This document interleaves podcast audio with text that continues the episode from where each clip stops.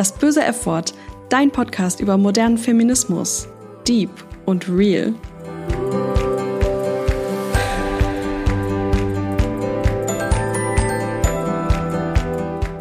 Zusammen, schön, dass ihr wieder dabei seid bei einer neuen Folge von Das böse F-Wort. Da ich als weiße Cis-Frau nicht immer unbedingt für alle Menschen sprechen kann, freue ich mich ganz besonders, heute einen tollen Gast zu haben. Die Travestiekünstlerin Uff. Bekannt ist sie vor allen Dingen aus der ProSieben-Show Fame Maker, wo sie es bis ins Finale geschafft hat und dort eine großartige Performance ihres Songs Trophy Wife abgeliefert hat. Mehr über sie könnt ihr auf Instagram erfahren, wo sie als Uff Queen zu finden ist. Wir sprechen heute darüber, wie Uff zur Travestie gekommen ist, was es für sie bedeutet und natürlich über ihre Erfahrungen bei Fame Maker und die Reaktionen von außen. Viel Spaß! Ja, hallo Uff, schön, dass du heute dabei bist. Ich freue mich riesig. Ich würde als erstes mal direkt fragen, wie du denn zu Uff geworden bist. Also, wie sind so die Anfänge deiner Reise gewesen? Magst du das mit uns teilen? Gerne. Ähm, bei mir war es so mit. Ich habe vor zwei, zweieinhalb Jahren damit angefangen, ähm, Travestie zu machen.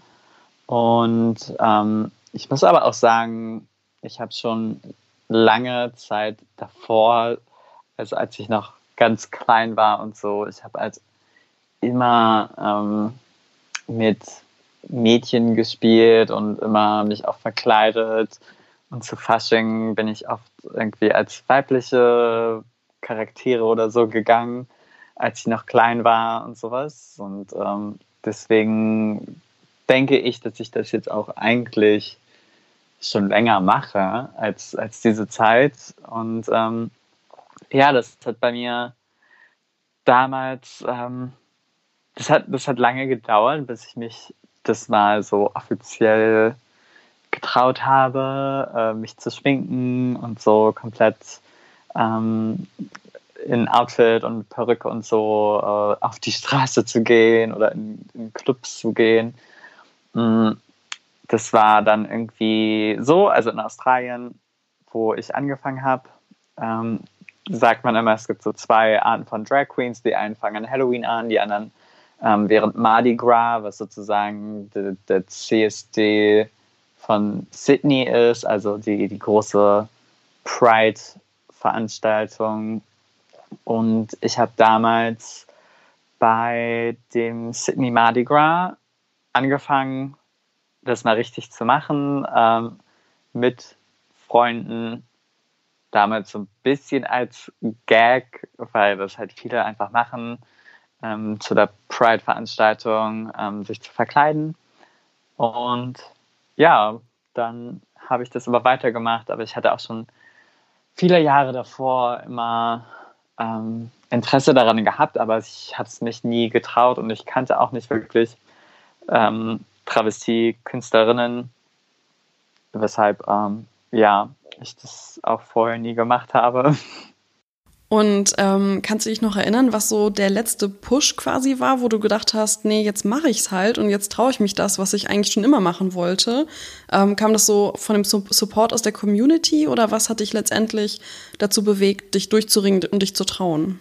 Ja, das war ähm, eigentlich war es so, weil halt bei diesem Mardi Gras ähm, ist es irgendwie total akzeptiert und die ganze Stadt ist irgendwie komplett queer. Das ist auch sowieso eine Stadt, die sehr, sehr queer ist. Und halt bei dem Mardi Gras, das ist halt eine riesen, riesen Veranstaltung, wo halt so viele Leute das auch einfach machen. Da fällt man gar nicht so doll auf, wenn man das macht. Ähm, und halt dadurch auch, dass meine ähm, Freunde, mit denen ich da war, die das auch alle gemacht haben, war das ähm, irgendwie ein ganz cooles Ereignis, so dass wir das alle zusammen gemacht haben, so als Spaß und dann zusammen irgendwie unterwegs waren. Und ja, durch den Support meiner Freunde. Äh, ja. Und wenn du jetzt sagen müsstest, auf den Punkt gebracht so ein bisschen, was dich besonders daran reizt einfach. Ähm, also was gibt es dir, dich in Form von Uff verwirklichen zu können? Also, was mich sehr an Drag reizt, ist einfach die, so die seine die feminine Seite erforschen oder ähm, zu zeigen und halt einfach diese, dieser künstlerische Aspekt dabei. Und ich war schon immer auch mehr interessiert an, an, weiblichen, an weiblicher Mode etc. Ähm, als an männlicher Mode und ich fand das schon immer viel interessanter. Und das ist einfach ein, ein, ein guter Channel, wo ich halt meine Kreativität, meine Femininität zusammenbringen kann. Mhm. Und würdest du sagen, dass es äh, ja eine Art Rolle auch ist, wenn du Uff bist? Oder ist es einfach mittlerweile auch ein Teil von dir? Puh, äh, das ist eine gute Frage. also ich würde sagen, es ist beides in gewisser Weise. Also ähm, mhm. Uff ist definitiv nochmal ein bisschen frecher, selbstbewusster ähm, und äh, ja, frecher, selbstbewusster. Ich glaube, das, das trifft es ganz gut, aber ist jetzt nicht so, dass ich irgendwie einen ganz anderen Charakter entwickelt habe, der so gar nichts mit mir zu tun hat. Ähm, ich glaube, das ist einfach nur noch mal stärker ähm, oder das zeigt bestimmte Seiten von mir einfach stärker. Ja. Würdest du sagen, dass du dich dann als Uff besonders empowered fühlst durch dieses Selbstbewusstsein, was du da ja auch ausstrahlst? Ich fühle mich definitiv empowered dadurch. Ähm, dann, also wenn man Travestie macht, dann ist es einfach so, dass die meisten Leute sind einfach immer dann sowieso begeistert, egal wie gut es ist, egal wie gut man aussieht, die, die feiern das. Ähm, es gibt halt manchmal ein paar Leute, die finden das halt nicht cool, aber ehrlich gesagt, glaube ich, ist die Anzahl der Leute, die sowas ähm, witzig findet oder interessant, ähm, die, das ist höher als die Leute, die das irgendwie doof finden. Und ähm, wenn man unterwegs ist oder so in Drag, dann wird man immer ganz besonders behandelt von irgendwie allen Leuten und äh, muss irgendwie keine Getränke ausgeben oder was auch immer. Ähm, ja, man ist einfach so der Mittelpunkt und das ist schon sehr, ähm, ja, empowering. Mhm. Und was haben so deine Freunde am Anfang gesagt, als du dann auch zum Beispiel auch in Deutschland ja ähm, als Travestiekünstlerin auch ein bisschen bekannter wurdest und man dich bei Instagram sieht? Haben da alle auch so positiv reagiert? Ja, also eigentlich haben alle positiv reagiert, beziehungsweise viele haben auch einfach gar nicht reagiert oder nicht wirklich was dazu gesagt. Ähm, aber es war auch so, dadurch, dass ich in Australien dann gelebt habe, dass ich ehrlich gesagt, ich bin sehr äh, schlechteren Kontakte aufzubehalten ähm, und zu pflegen, ehrlich gesagt, was auch nicht so toll ist. Aber ähm, ja, deswegen weiß ich nicht. Also die meisten Leute, mit denen ich noch was zu tun habe, fanden es cool, was ich auch nicht unbedingt gedacht habe. Ähm, auch von der Family, die Leute, mit denen ich also von den Leuten, die, von denen ich ein Feedback gehört habe, das war immer nur positiv. Ähm, von einigen habe ich nichts gehört, aber ähm, ja, ich muss auch nicht irgendwie mit bestimmten Leuten über dieses Thema sprechen.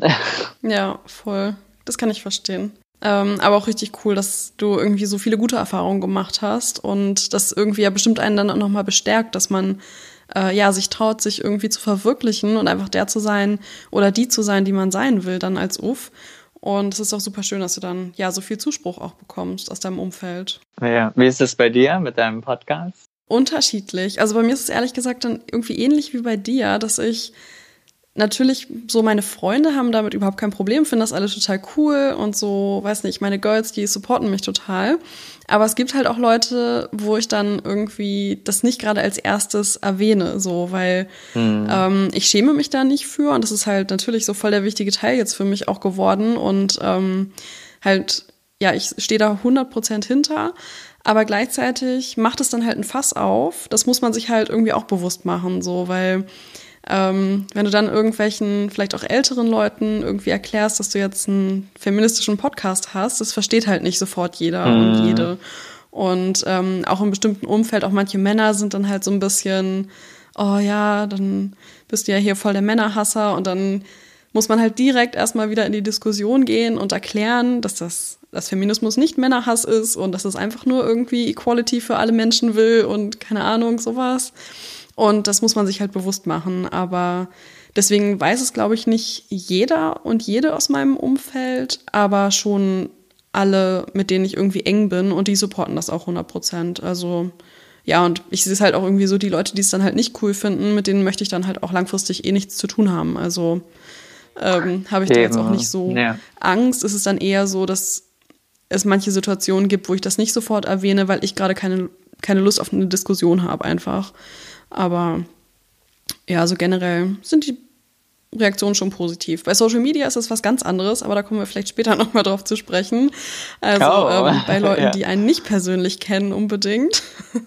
Mhm. ähm, was würdest du denn sagen, wo wir gerade schon so ein bisschen ähm, oder wo ich ein bisschen was über Feminismusvorurteile gesagt habe mit dem Männerhass, der natürlich nicht stimmt. Was würdest du sagen, sind die größten Vorurteile gegenüber Travestie oder Drag Queens, die eigentlich überhaupt gar nicht stimmen? Ich glaube, das größte Vorurteil ist, dass ähm, Travestiekünstler alle irgendwie, also die, die Drag Queens alle Frauen sein wollen oder so, oder Drag Kings wollen Männer sein, was ähm, das so jetzt nicht unbedingt stimmt. Das hat einfach damit, also mit, äh, mit, dem, mit dem Gender ähm, hat es eigentlich im Grunde nichts zu tun. Also auch eine Cis-Frau, die ähm, kann auch eine Drag Queen sein oder ähm, Cis-Mann oder ja, auch jemand, der eine, eine Trans-Person kann auch Travestie machen und das hat damit gar nichts direkt zu tun. Aber klar, es gibt definitiv auch ähm, Travestie-Künstlerinnen, die ähm, trans sind. Und ähm, ja, aber ich glaube, es ist, glaube ich, ein Vorurteil, dass es jetzt irgendwie, dass es alle sind. Ja, aber ich glaube, das ist halt auch super wichtig, das, ähm, das nochmal ja, so zu sagen, wie du es gerade gesagt hast. Es hat nichts mit dem Geschlecht zu tun oder dass man jetzt irgendwie seine generelle Gender Identity ändert, sondern es ist einfach äh, ja dieses Denken in starren Geschlechterrollen, was einfach nicht mehr up-to-date ist, wo man irgendwie, ja, heutzutage eigentlich realisiert haben sollte, dass jeder Mensch irgendwie auch einen weiblichen Anteil hat oder einen männlichen. Also es gibt halt nicht einfach nur dieses binäre Geschlechtersystem, was Jahrzehnte äh, irgendwie uns gepredigt wurde. Und ähm, deswegen finde ich das super cool, dass irgendwie, ja, Drag und Travestie das so ein bisschen, diese Geschlechtergrenzen auch so ein bisschen auflöst einfach. Und ähm, das alles halt eher ein Fluid-Modell ist und das aber nicht bedeutet, dass man irgendwie weniger Mann ist, nur weil man jetzt zum Beispiel äh, Travestiekünstler ist oder Künstlerin. Und ja, das finde ich einfach super wichtig. Ja, definitiv. Das ist auch ähm, was, was ich selbst so an mir merke, dass ich irgendwie, ähm, ich weiß nicht direkt, ob es jetzt durch die Travestie kommt, aber zum Beispiel, also ich ähm, identifiziere mich auch eher als genderqueer, ähm, weil ich einfach auch merke, so, ich bin nicht rein männlich. Also das ist auch eher etwas, was so ein bisschen ähm, ja nicht binär ist, einfach, wie du auch sagst. Und ähm, ja, ja. Ja, ich finde das cool, wenn das irgendwann mal noch mehr in der Gesellschaft angekommen ist.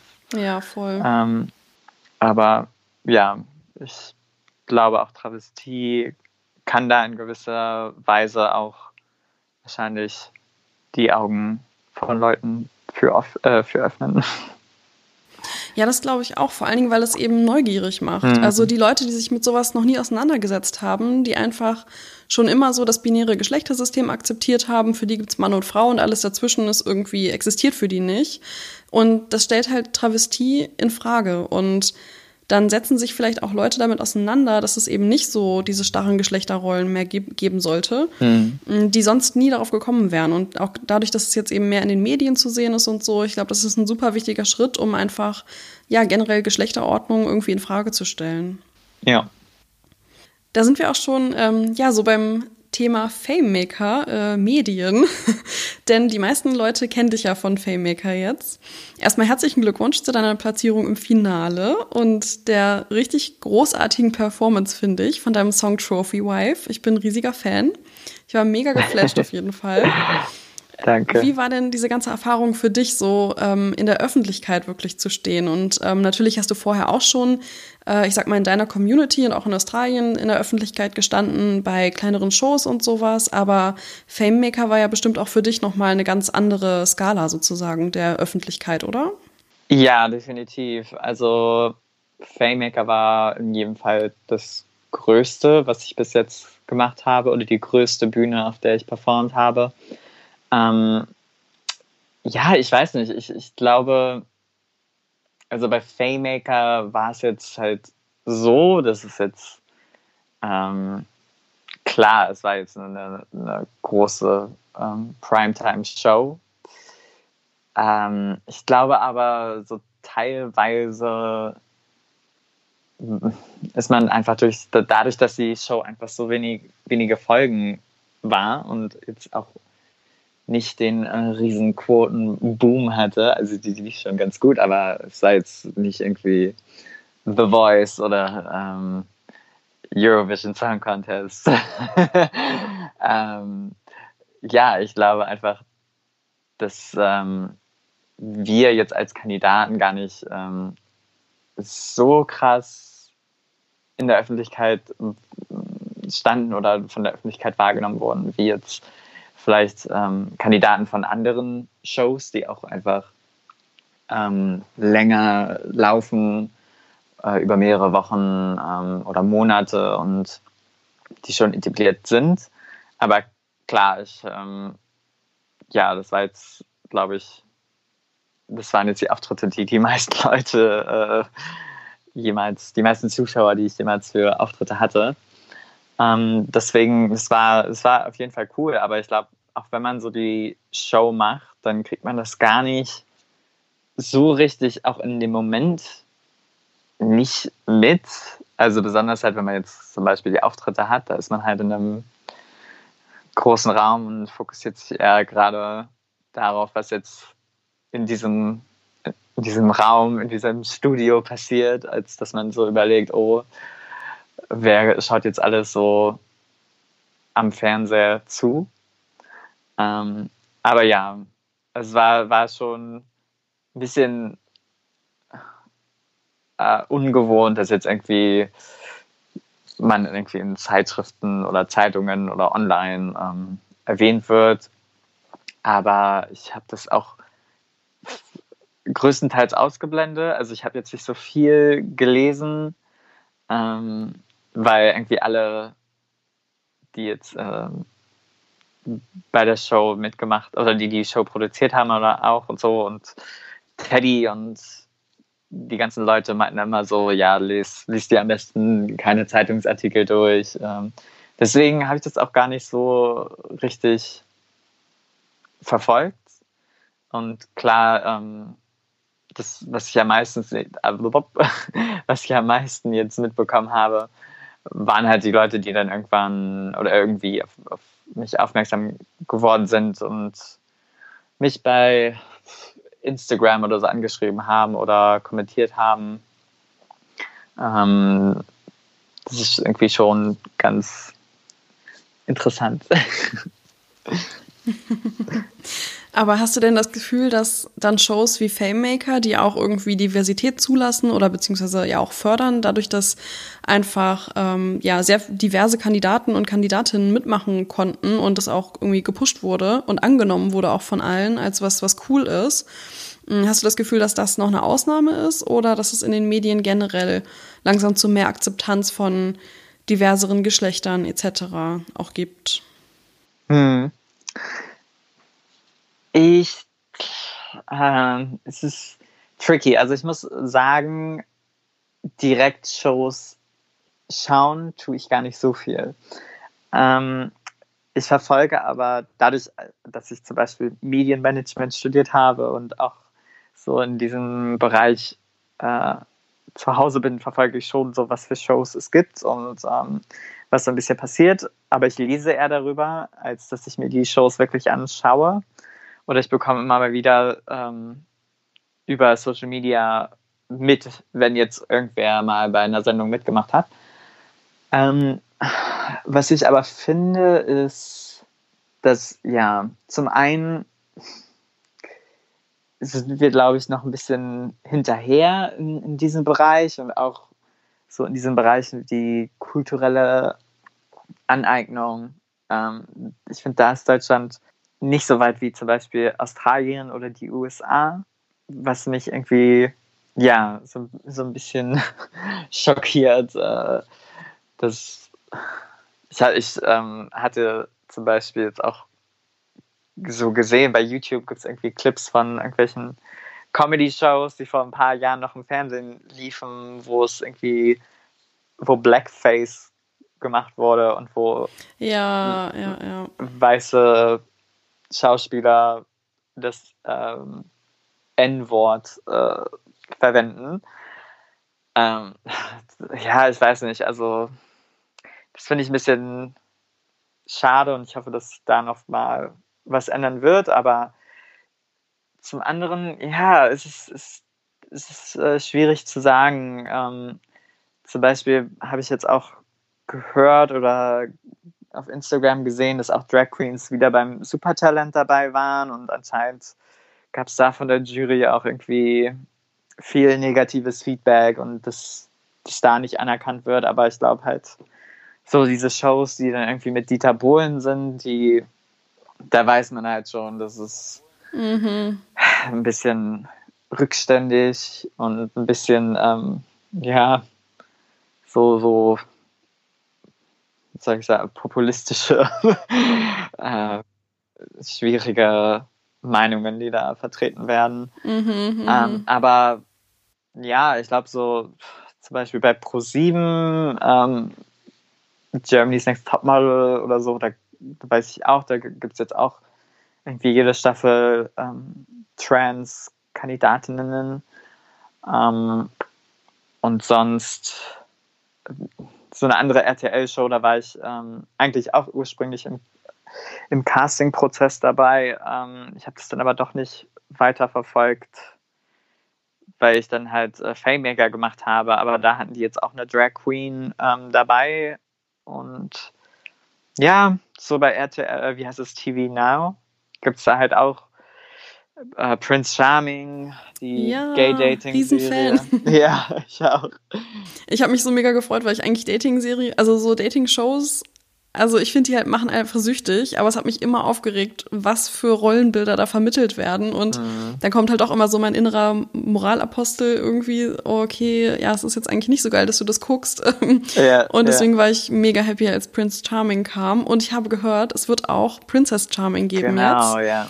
Wo dann quasi ähm, alle Geschlechter teilnehmen können. Das finde ich auch mhm. mega cool. Ja, definitiv. Also es geht in die richtige Richtung bei bestimmten Shows, aber ich finde halt auch, es ist alles noch zu nischig und es wird durch die Medien halt noch nicht genug normalisiert irgendwie. Ja.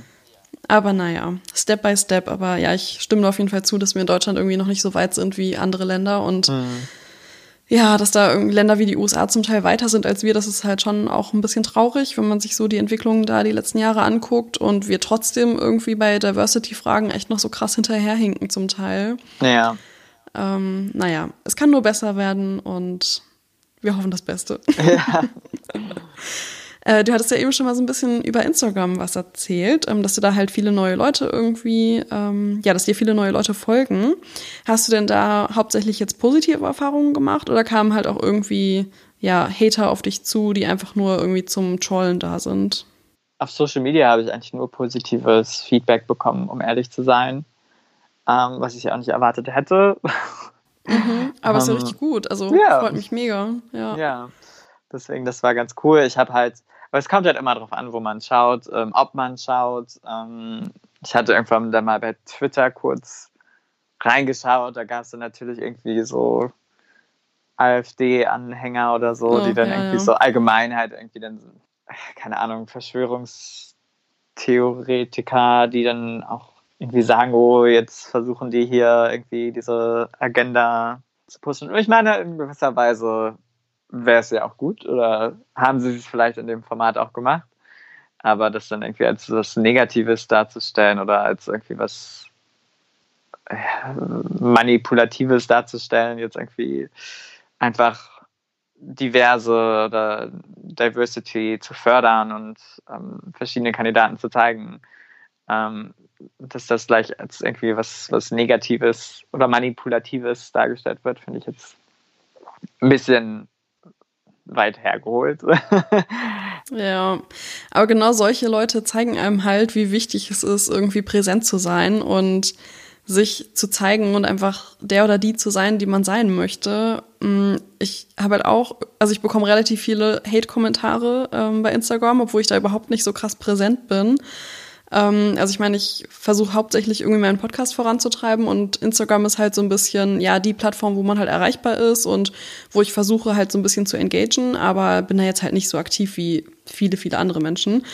Und trotzdem bekomme ich regelmäßig, eigentlich bei jedem Bild, was ich poste, irgendeinen Hasskommentar von irgendwelchen Trolls, die offensichtlich nach Hashtags wie Feminismus suchen, um dann halt zu haten. Und mhm. einerseits hat mich das am Anfang halt immer total schockiert, weil man auf einmal so merkt, so krass irgendwie, ich bin so ein kleiner Fisch und trotzdem bekomme ich so negatives Feedback zum Teil.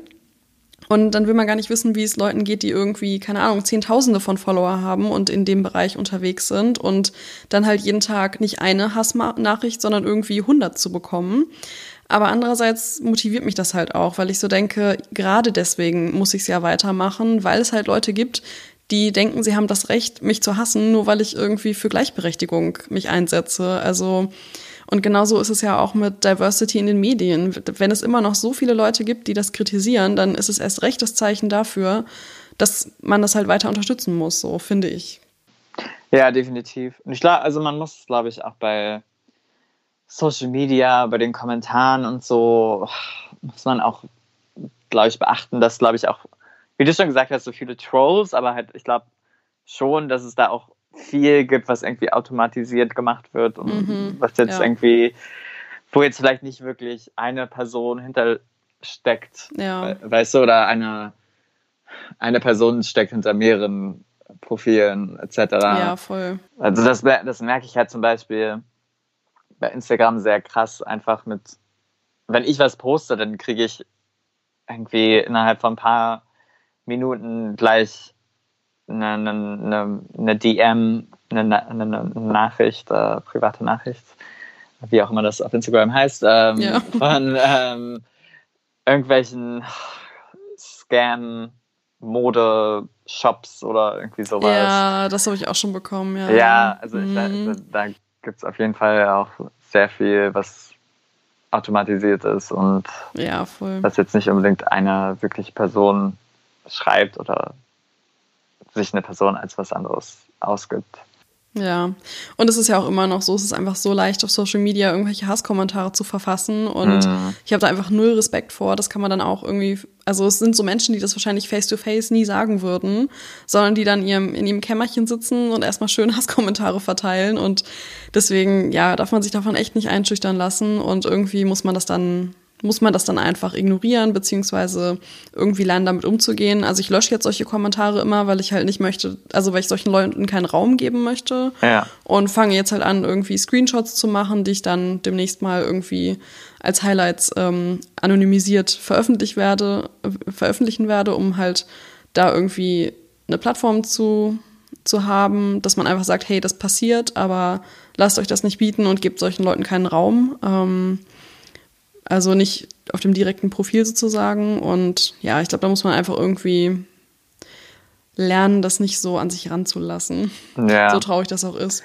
Aber ich glaube, also ich, mein Mindset war jetzt, äh, ich habe jetzt sowas noch nie gemacht, aber also ich dachte mir schon seit langem so, wenn ich jetzt irgendwie so mega krasse äh, Kommentare oder Bedrohungen online bekommen würde, mhm. dann hätte ich auch kein Problem damit, damit zur Polizei zu gehen und das anzuzeigen. Überhaupt nicht, ähm, ja.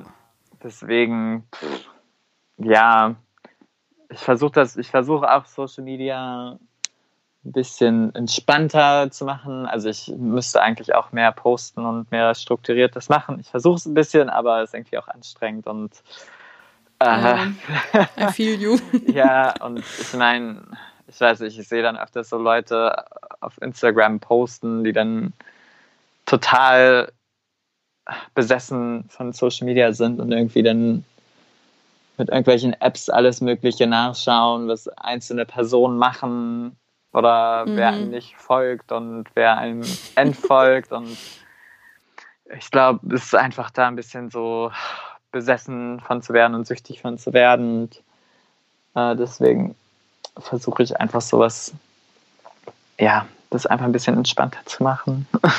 Das ist eine sehr, sehr, sehr gute Einstellung, finde ich. Ja.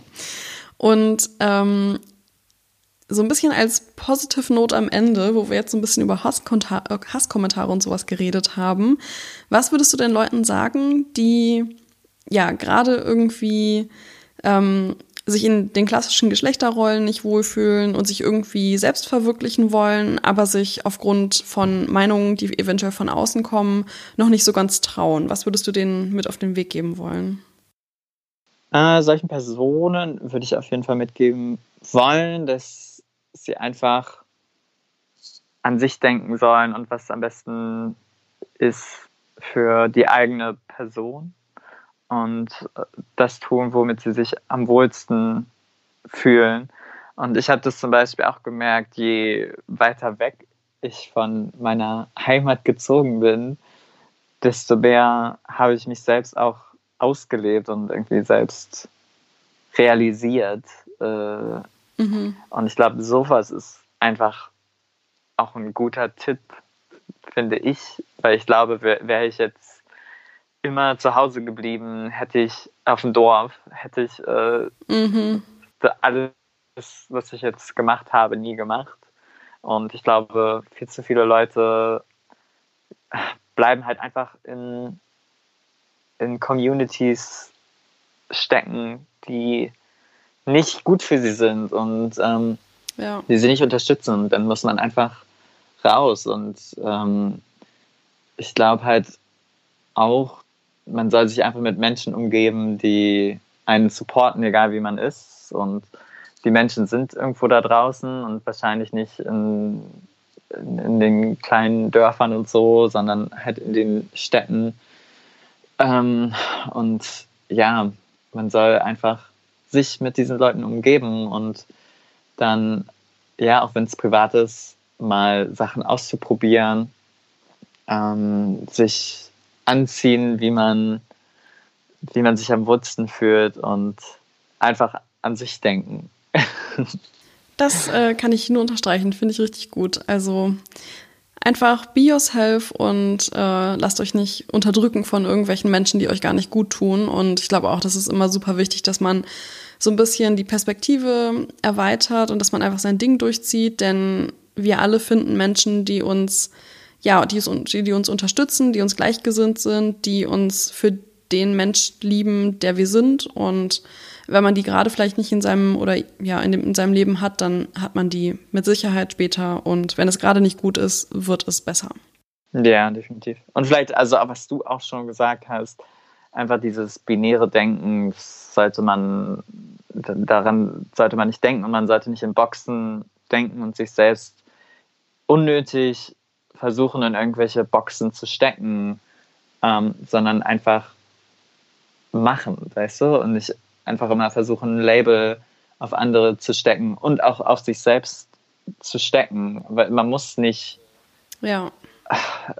unbedingt formulieren, wie man sich fühlt oder wie man sich zugehörig fühlt, solange man damit happy ist. Wenn es einen happy macht, wenn man ähm, mhm. ein Label auf sich selbst drauf macht, äh, dann, dann ist es super. Aber wenn, wenn das irgendwie zu viel Druck auf einen drauf ähm, macht, dann, dann sollte man sowas lassen. Und ich glaube halt auch diese Fluidity und dass sich auch einfach diese Dinge entwickeln können ein bisschen, weißt du? Also ich bin auch davon überzeugt, dass Leute in verschiedenen Phasen ihres Lebens halt zum Beispiel auch mal also sich ausprobieren oder so. Und das ist, man kann sich in diesen Momenten auch mal ausprobieren, ob es jetzt irgendwie sexuell ist oder ob es jetzt irgendwie ähm, in anderen Sachen ist.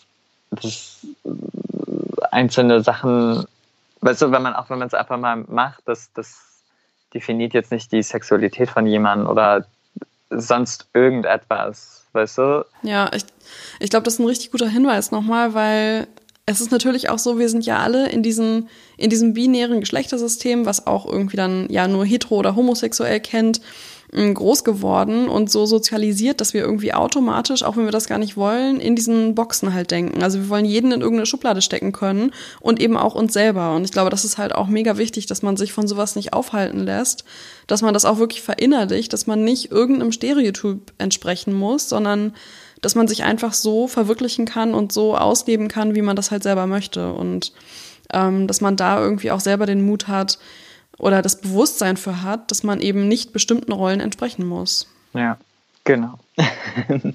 cool. Ich finde, das ist ein mega, mega, äh, ja, eine super Message zum Schluss. Ich freue mich super, dass du dabei warst heute. Ich fand das Gespräch sehr schön und ja, wünsche dir natürlich auch für die Zukunft ganz, ganz viel Erfolg und hoffe, dass wir noch sehr viel von Uff sehen werden. Danke.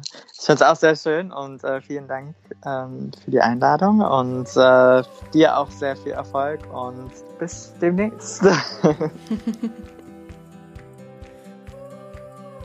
Mehr über das böse Effort erfährst du auf Instagram. Such dort einfach nach Feminismus Podcast oder das böse Effort. Ich freue mich über Feedback, Fragen und Anregungen.